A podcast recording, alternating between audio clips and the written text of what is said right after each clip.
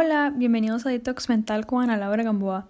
Yo sé que en la semana pasada no subí un episodio y me tocaba, sorry de verdad, em, pero este tema me ha costado mucho grabarlo porque siento que es algo un poco muy, como, no sé, personal. Entonces sí tuve como problemas grabándolo y, y sorry. Pero quería decirles que antes de grabar esto estaba buscando como entre las cosas que había escrito como a través de los años y en una hoja había algo que escribí en el 2018 y decía que tengo que parar de evitar mis problemas y desahogarme.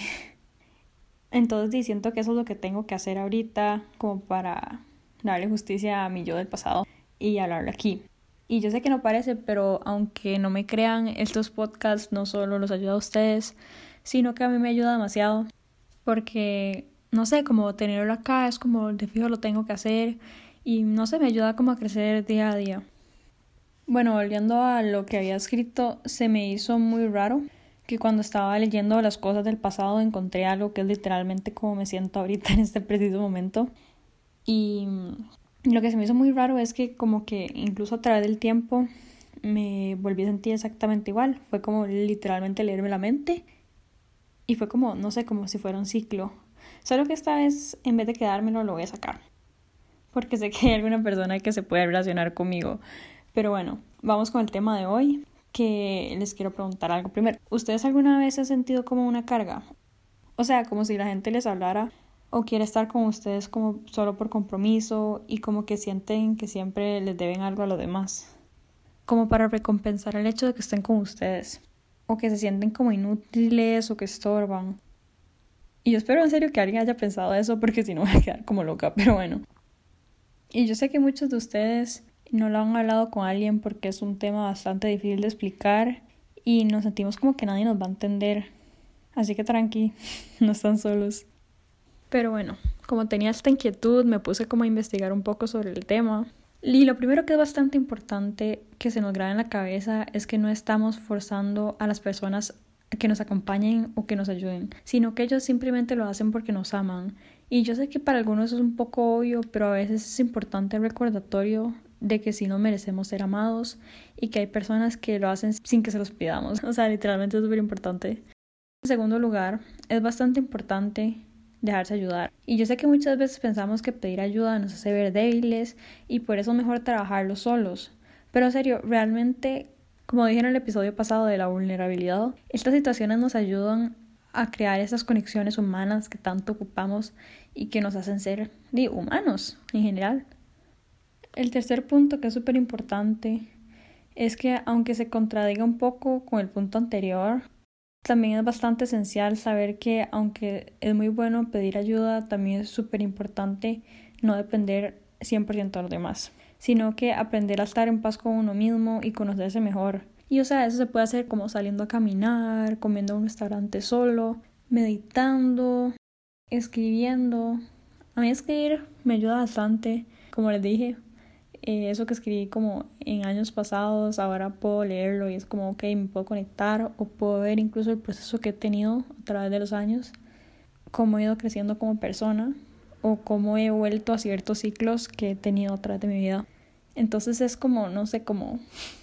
Yo lo veo como si estuviera chateando con mi yo del pasado, como... Es como cuando uno se devuelve a leer mensajes como con una persona que tuvieron un pasado y es como esa, no sé, como nostalgia de lo que uno había sentido en ese momento y como volver a traerlo al presente y tener y eso ayuda como para que uno sea más presente de lo que del background de uno, digamos, como del pasado de uno y ver como por qué uno hizo tal cosa de tal forma y no sé, como para corregir patrones también ayuda. Pero este tipo de actividades como que ayuda a que uno se quiera más y que se acepte, ya que ya que es demasiado importante sentirse suficiente para que uno no sienta como que las personas, uno está obligando a las personas a estar con uno, sino es que en serio, de verdad, quieren estar con uno. El cuarto punto también es súper importante, que es trabajar en la codependencia. Y es el hecho de como no tener que decir que sí voy a todo, como te invito a una fiesta, quieres ir, sí, de fijo, o a comer, o lo que sea, o sea, literalmente cualquier otro plan que involucre a gente, si uno realmente no quiere ese día Y no es porque necesariamente esté mal con alguna persona o algo así, sino simplemente por el hecho de que, no sé, estoy cansadísimo y no quiero salir. O simplemente quiero pasar tiempo conmigo y, y no sé, quiero terminar mi libro. O sea, todo bien con eso.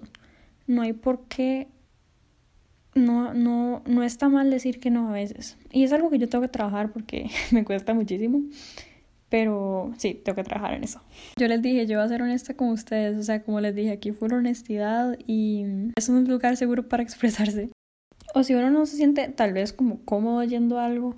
Porque si usted lo piensa, al final del día solo nosotros estamos siempre. Entonces deberíamos disfrutarnos, ya que es mejor que torturarnos. Como con comentarios negativos o pensamientos negativos. Pero en general, y como conclusión, es súper importante saber que si te sientes de esta forma, intenta no depender tanto de los demás y buscar ser más independiente y estar a gusto con uno mismo. y buscar tal vez hobbies y cosas que te hagan feliz a vos, no a nadie más, simplemente a vos. Aunque si en serio es necesario, no está mal pedir ayuda, porque todos tenemos nuestros días o nuestros periodos bajos, solo que lo importante es que no se vuelva algo tóxico con una persona que uno no pueda vivir sin ella. Porque, como dije antes, al final del día solo nos tenemos a nosotros. Y tenemos que ser nuestra prioridad número uno ante todo, ya que nadie nos va a venir a salvar, sino que nosotros somos los que tenemos que decidir hacer este cambio y crecer. En serio me gustaría saber cómo si alguna vez han sentido así. Me pueden decir, como les digo, es algo que me parece un tema un toque complicado hablar ahorita porque me ha pasado últimamente y normalmente no, no sé si había hecho un podcast así como que yo dijera como esto soy yo ahorita, pero bueno, no importa. Como dije el podcast pasado de la vulnerabilidad, pues sí, tengo que actuar sobre ello, entonces sí. Y mm, si me quieren como decir algo, comentarios sobre este podcast, hablar sobre sus historias, de cómo se han sentido como una carga, adelante, con mucho gusto. Mis DMs están abiertos en mi página de Instagram Detox Mental. Y sí, nos vemos en el próximo episodio. Chao.